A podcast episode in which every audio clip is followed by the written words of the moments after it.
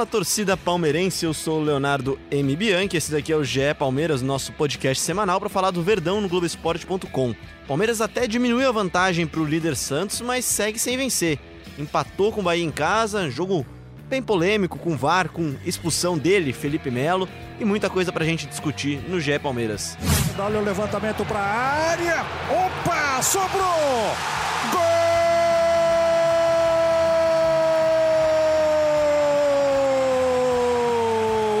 Palmeiras. Dudu marca para o Palmeiras aqui em São Paulo. Daí o primeiro gol do Dudu no jogo, no empate do Palmeiras com o Bahia, na narração do J. Júnior. E para falar bastante sobre esse jogo, esse empate do Palmeiras, eu tenho aqui do meu lado três grandes figuras da TV Globo. Tociro Neto, setorista do Palmeiras. Tudo bem, Tociro? Como vai, Léo? Tudo bem?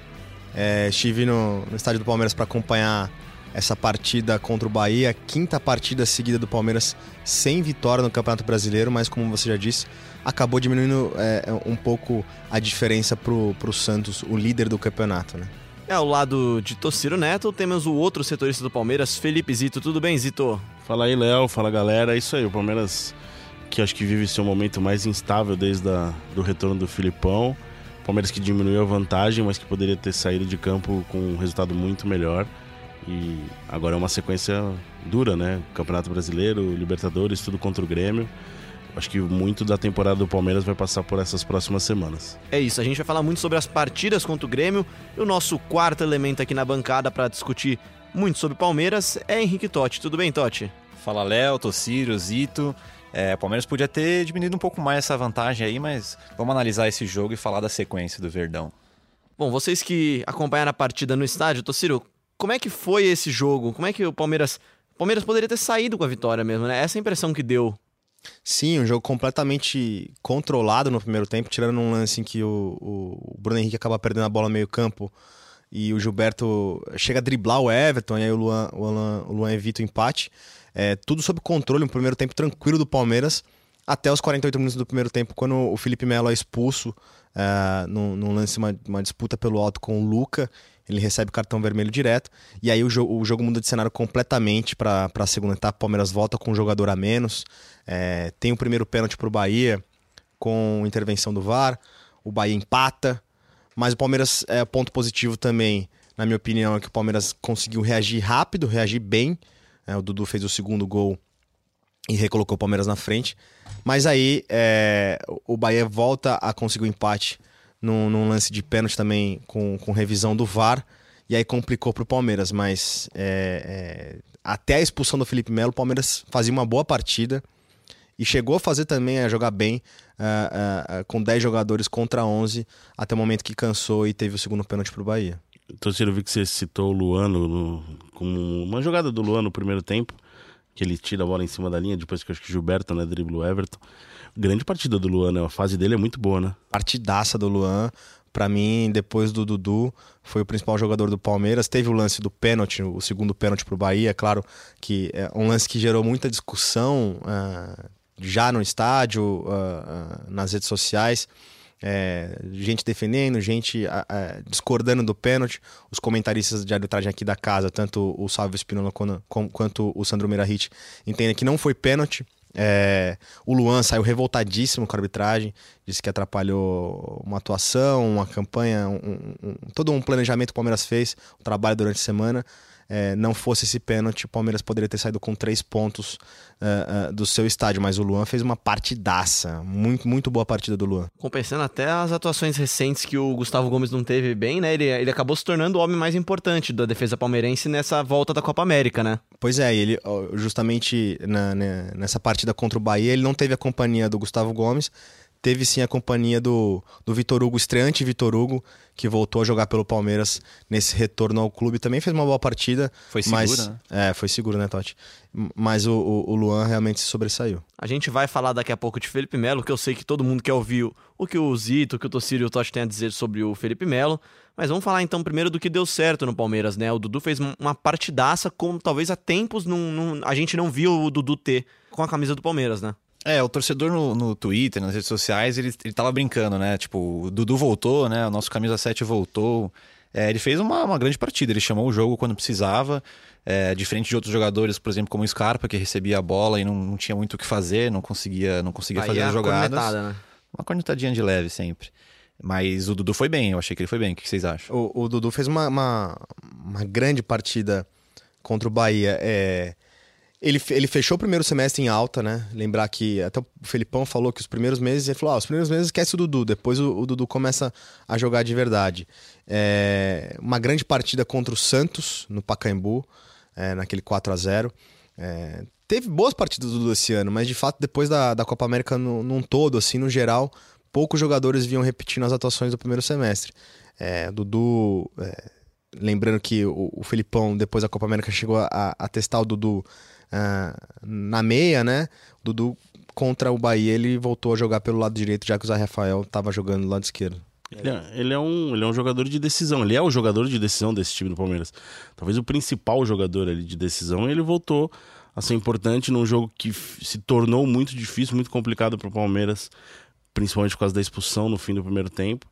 E o Dudu, você viu o cara que era o que mais gesticulava, o que mais até conversava, barra, reclamava com o árbitro. Então você via que ele tava no, no Dudu que a gente vê no modo de decisão, no modo importante para o time.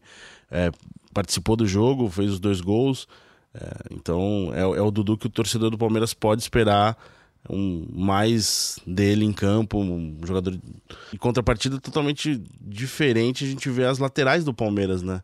A gente vê um, um- o Marcos Rocha até sendo importante nos arremessos laterais, mas do lado esquerdo o Diogo errou quase tudo que, que tentou, né? Então, de novo, né? A gente já falou do, da atuação abaixo da média dele no clássico contra o Corinthians e mais uma atuação dele abaixo da média, acompanhada também pela lateral direita, que também não foi muito bem e tem atrapalhado o sistema defensivo do Palmeiras, né? a justiça seja feita, acho que o Diogo viveu recentemente o melhor momento dele com a camisa do Palmeiras desde que ele chegou ao clube.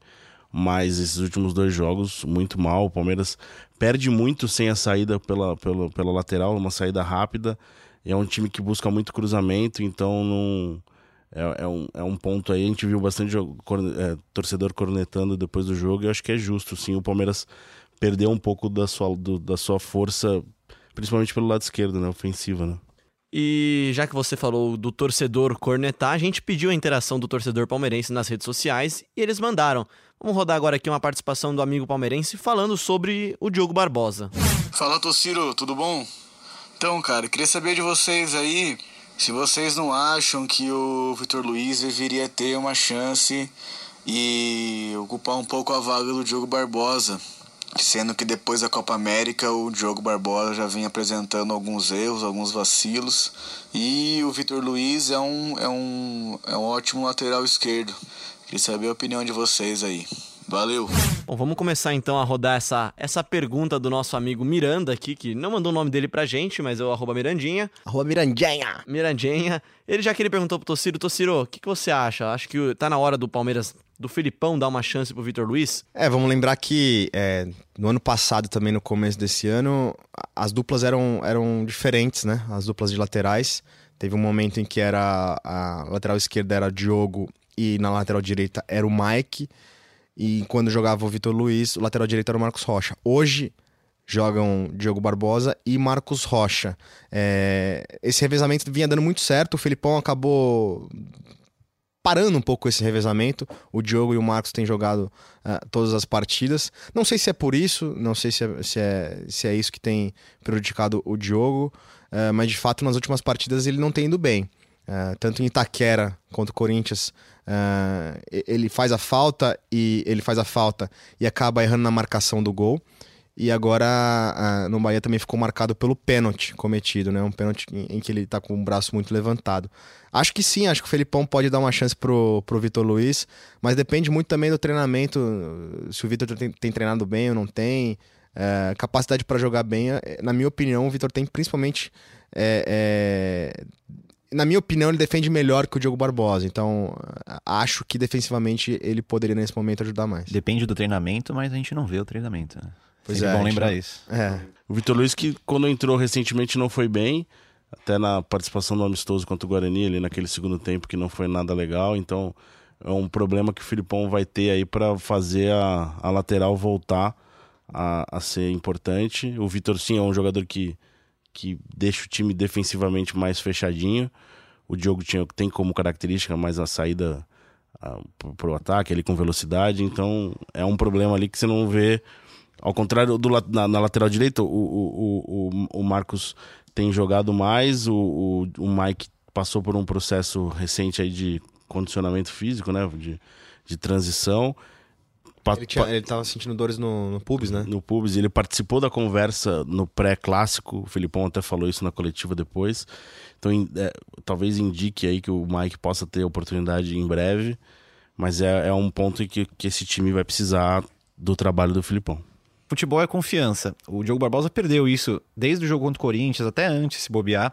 E o Vitor Luiz no banco, ele pode ver isso como uma oportunidade de, de voltar ao time titular é, pegar essa posição, aí o Diogo Barbosa vai pro banco, dá uma descansada, aí faz esse mesmo processo que o Vitor Luiz que o Vitor Luiz fez agora.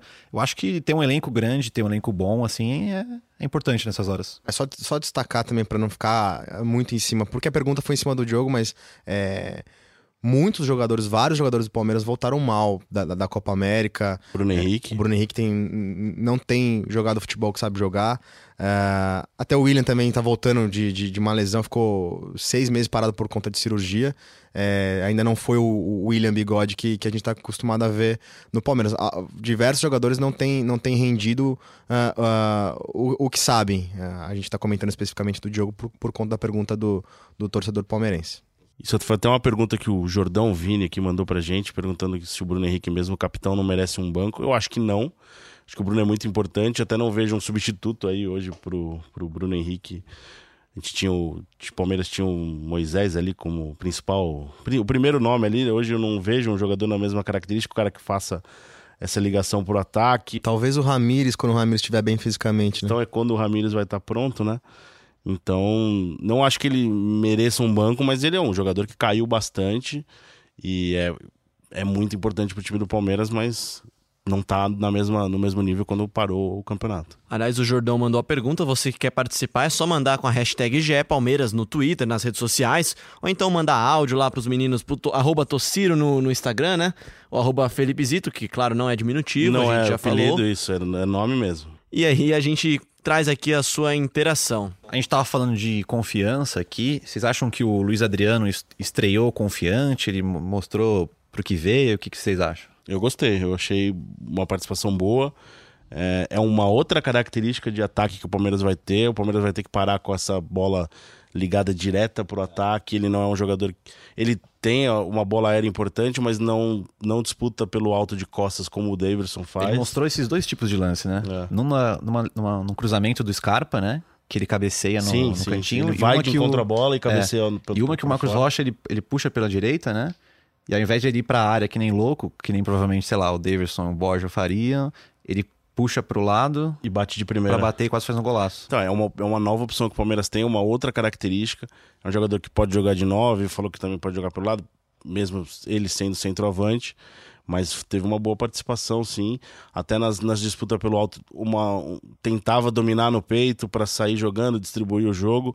Acho que para um primeiro jogo ali dele, com um time que ele não conhece, acho que foi uma boa participação. O que você achou, torcida? É, me chamou, me chamou a atenção é, atuação não, não apenas pela boa técnica que ele claramente tem, enfim, é um jogador que, que passou pela Europa, jogou, jogou no Milan, jogou entre os clubes da Europa, é, mas também a inteligência tática dele de posicionamento. Logo no começo da partida, estava 0 a 0 o Palmeiras subiu a marcação, ele, é, em diversos momentos, ele fazia sinais tanto para o Dudu quanto para o Zé Rafael para posicionar a, a, os dois jogadores na saída de bola do Bahia. É, o, o lance que o Totti citou é, num contra-ataque rápido do Palmeiras, ele enxerga um espaço, ele faz sinal para o Marcos Rocha recuar a bola para ele, ele finaliza de fora da área. É, cruzamento também no bico da pequena área, ele, ele correndo em diagonal é, para atacar os espaços é, que, a, que, a, que a zaga adversária deixava. É, me surpreendeu, me chamou bastante atenção. O, essa estreia do Luiz Adriano acabou saindo é, aparentemente com cãibra também, estava há 15 dias, pouco menos é, sem jogar, acabou saindo para dar lugar pro Davidson, mas me chamou atenção essa estreia do, do novo reforço do Palmeiras. E o Filipão confirmou que ele tá garantido na Libertadores, né? ele e o Vitor Hugo foram inscritos, é, foram os escolhidos pelo Palmeiras, pelo Felipão, para as duas vagas que estavam abertas, né? Com a saída do Moisés e do Felipe Pires. Quem fica uh, esperando um pouquinho mais para ter uma chance é o Henrique Dourado. O Filipão até falou que ainda não está é, 100% fisicamente. E se o Palmeiras passar pelo Grêmio pelas quartas de final, o Palmeiras pode fazer mais duas trocas na Libertadores e aí sim, é, é, eventualmente, o Henrique Dourado ser inscrito. Bom, e, o, e, você também falou com ele na zona mista, né? Com o Luiz Adriano na zona mista. Ele deu uma declaração importante, né? Mostra que ele tem uma boa visão do jogo e principalmente uma boa visão do que, que ele quer mudar no jogo, né, Tociro? É, comentei com ele na, na saída uh, do estádio. Ele, ele falou sobre como ele espera ajudar também o time também taticamente. Acho que, que eu posso ajudar da, da, da minha forma que eu trabalhava lá fora e mostrar e mostrar dentro de campo, ajudar meus companheiros da melhor forma possível. Procurar fazer eles jogar mais de um lado do que ficar rodando a bola ali entre os dois zagueiros. Que pegar um zagueiro e fazer ele, ele correr com a bola. Isso facilita mais marcar. Bom, a gente falou do que deu certo no jogo entre Palmeiras e Bahia, agora vamos falar do que deu errado, né? Felipe Melo expulso no, no primeiro tempo, acumula 14 amarelos e um vermelho no ano. Tava jogando muito, mas deixou na mão o Palmeiras, né? Me lembrou até aquele jogo na Libertadores contra o Melgar, né? Que ele foi expulso. É, vamos separar bem, né? A temporada do Felipe Melo é muito boa. Ele tá jogando muito mesmo. Talvez seja hoje o principal jogador do Palmeiras. Sei, um tá entre os três melhores do Palmeiras no ano. Mas a expulsão é inquestionável, na minha opinião. É, e claramente. Desnecessária também, né? Ele não era, a jogada não era dele, né? A gente tava até comentando na é, redação. Não, é. era, não era a bola dele, né? Não, ele ataca a bola ali, é uma disputa do Diogo Barbosa com o Luca. É, ele tem uma força muito importante de impulsão. Saiu daí o gol de empate contra o, contra o Corinthians, mas deixa o braço. É, para mim, uma expulsão. O juiz nem precisou rever o lance no VAR.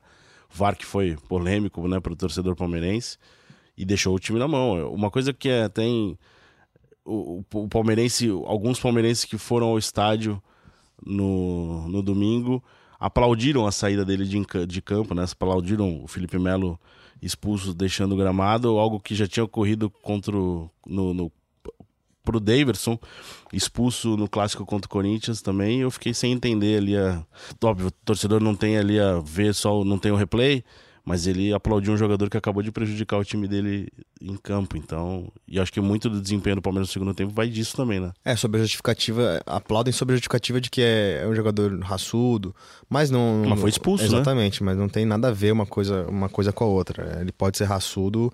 Ele é raçudo, ele é sem prejudicar o é Palmeiras. Ele é, ele é o destaque, Já tinha prejudicado na Libertadores do ano passado com o seu Portenho, é. enfim, o Felipão prometeu, prometeu uma conversa com ele. Até, até no Twitter, no, no fim do primeiro tempo, pro, pro nosso tempo real, eu cheguei a comentar isso que o, que o Zito falou, que o, o, o Melo foi aplaudido e a, e a arbitragem foi vaiada. É, até aquele momento ali não tinha tido polêmica nenhuma a não ser a expulsão do Felipe Melo. E, e, então, assim, eu, eu de, de, fato não entendi por que, que o Felipe foi aplaudido, sendo que ele, ele prejudicou ele prejudicou o time do Palmeiras naquele momento. Vamos pra polêmica então? É, foi pênalti, o segundo pênalti ali? Eu acho que não. Para mim foi. Para mim foi. Para mim também não foi. Eu, eu, vi o contato, eu não consegui entender. Eu, eu vi o argumento de que ele tentou chutar e furou, mas assim, ele pegou, né? E aí o árbitro vai lá e vê no VAR ele só vê que ele pegou, né? Não, então eu, eu... eu, acho que isso que justifica ele ter marcado, mesmo talvez eu acho, eu acho que eu não concordo com a marcação. Eu acho que não, eu acho que não tem um toque. É, quem procura ver ali um toque não tem não tem dúvida que tem um choque entre o Arthur e o Luan. Mas é depois de uma furada, você revê o lance em câmera Aquilo lenta. Aquilo do VAR procurar o erro ao invés de evitar, o, evitar ele, né? No momento do, do, do jogo ali, ninguém entendeu o que, que ele estava querendo rever. Então, eu acho que para quem procura ver um toque, é, acho que para o futebol de hoje em dia, de VAR, de, de lances, pode ser um pênalti que dá para marcar, mas eu não marcaria, não vi pênalti. Acho que é muito mais sequência de uma furada do, do Arthur dentro da área. E, e é muito. O futebol está muito parado hoje. O, o VAR hoje não está ali para auxiliar o árbitro, ele está ali para buscar alguma coisa para talvez. Acho que quando ele busca aparecer o erro, é, mais. É, quando né? ele busca o erro, é, é, a chance de errar é grande, né, qualquer... O ponto, o ponto de, de grande discussão para mim, aí eu concordo com, com a maior parte da torcida do Palmeiras, é, e com os comentaristas de arbitragem, inclusive, é de que é um lance de interpretação. Né? A gente só está discutindo aqui se foi ou não foi porque é um lance de interpretação e a partir do momento que o, o, o VAR aciona o, aciona o árbitro e demora tanto tempo, demora quatro minutos para ele decidir se foi ou não o pênalti, aí é um erro de procedimento do VAR. É aí que vale, deveria valer a marcação de campo. né? Exatamente. Né? É, Você induz o árbitro a entender que a marcação dele talvez esteja errada, né? Claro, ele vai sugestionado pro, pro monitor, pô, peraí, é, lá em cima estão achando que, que foi pênalti. É, e aí, nesse lance especificamente, ele sai da, da, do monitor, se volta pro campo, para, ou volta a ouvir o, o, os Discute mais alguma coisa, né? Por uns 5 segundos, e aí ele aponta. Então, é, ficou claríssimo que ele não tinha tanta certeza se, tá, se tinha sido pênalti ou não.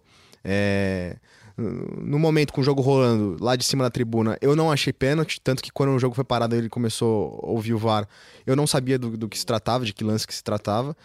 Vendo a imagem, é, não só em câmera lenta, mas revendo a imagem, para mim foi pênalti sim, mas eu acho que o, o ponto central da discussão é, é o erro, para mim, de procedimento do VAR, aqui é o que o, o Sandro Meirahit também é, citou. Ele falou: no momento que estive na FIFA, eu, eu aprendi que é, quando se demora tanto tempo assim para debater um, um, um, lance polêmico é porque é, é um lance de interpretação, e num lance de interpretação o VAR não teria que ter sido é, acionado. É isso aí, o Tossiro resumiu bem. Lance de interpretação. Vamos falar da sequência do Palmeiras agora? Só posso fazer uma cornetada, mais uma sobre o VAR, rapidinho?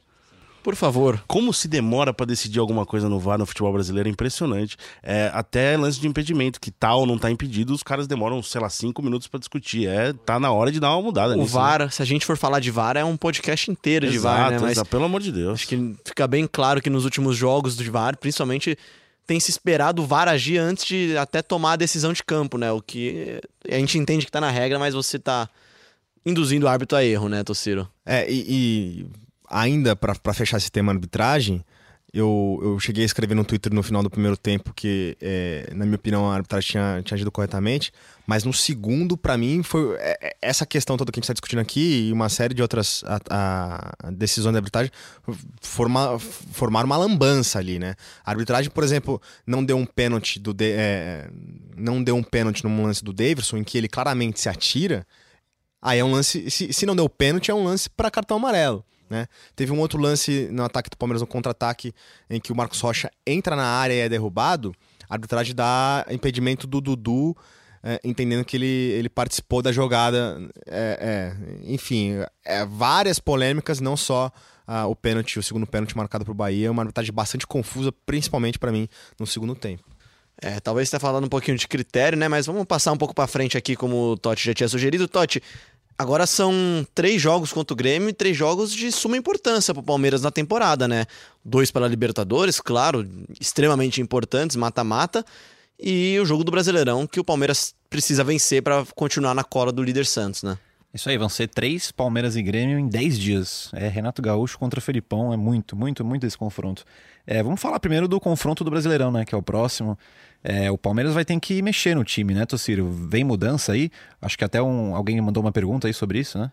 Teve, vamos começar com, com a pergunta dele. É um pouco em cima disso, né? O Leonardo Lustosa mandou um áudio pra gente perguntando sobre essa partida contra o Grêmio. Vamos ouvir.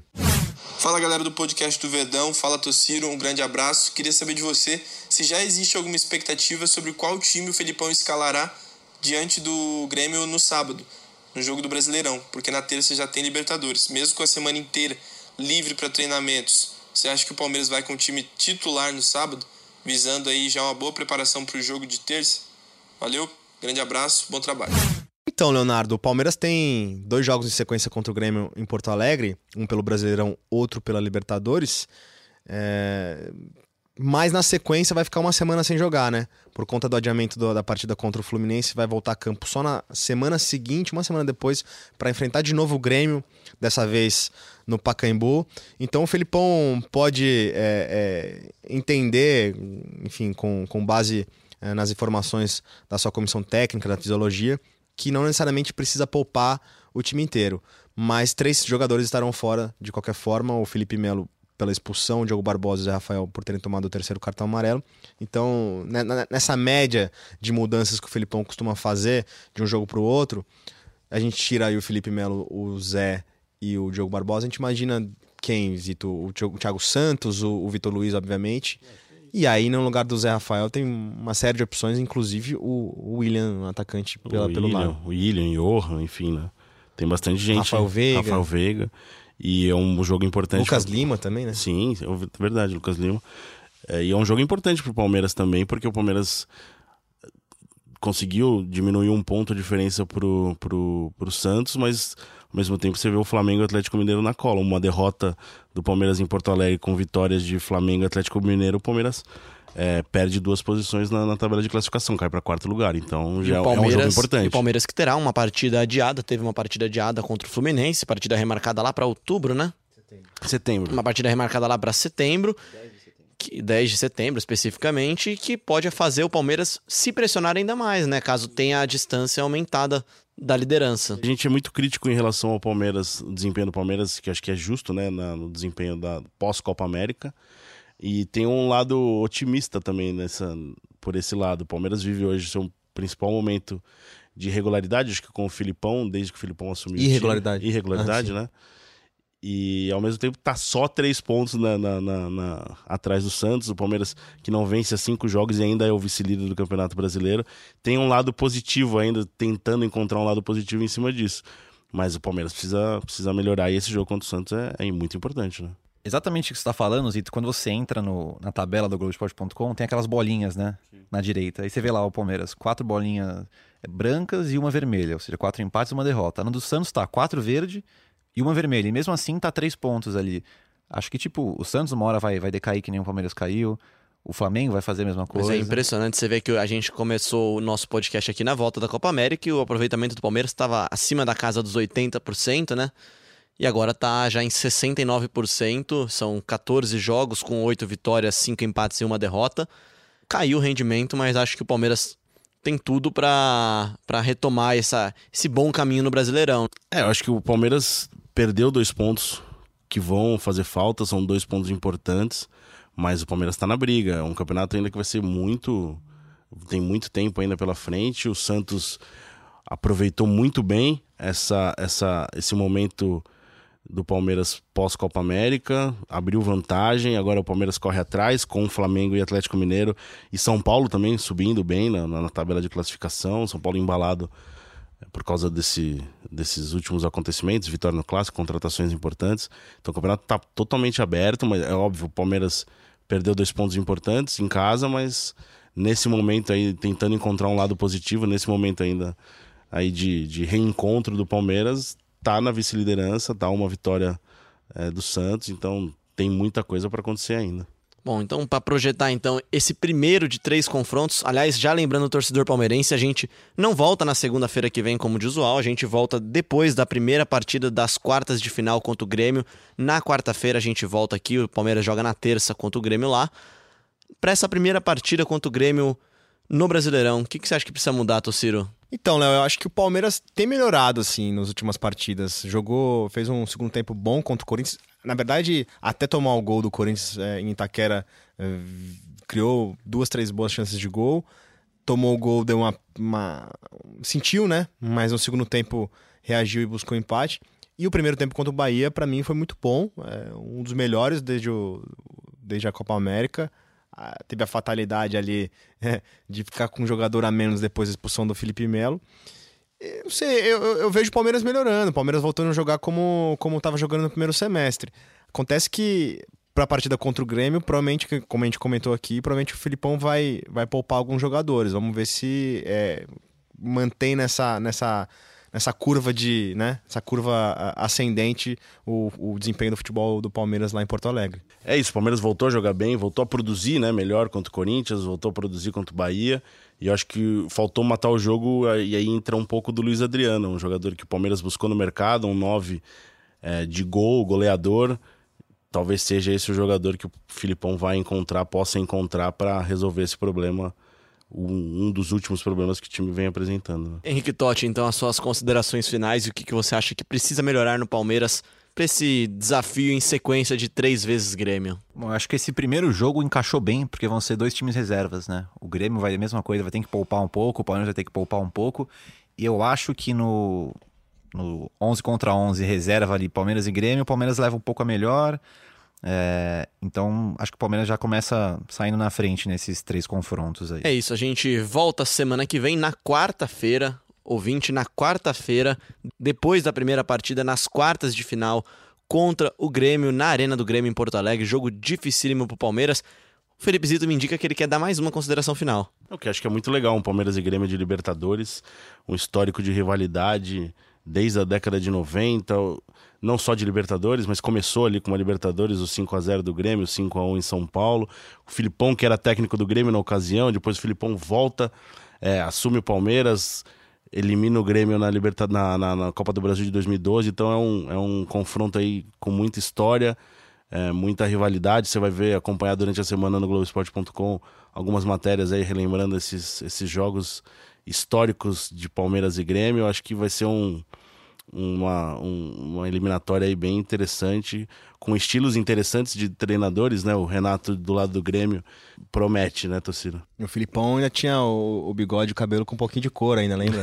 É, Meio que mudou um pouquinho hoje, é, né? clareando. É, um confronto com certeza de muita rivalidade.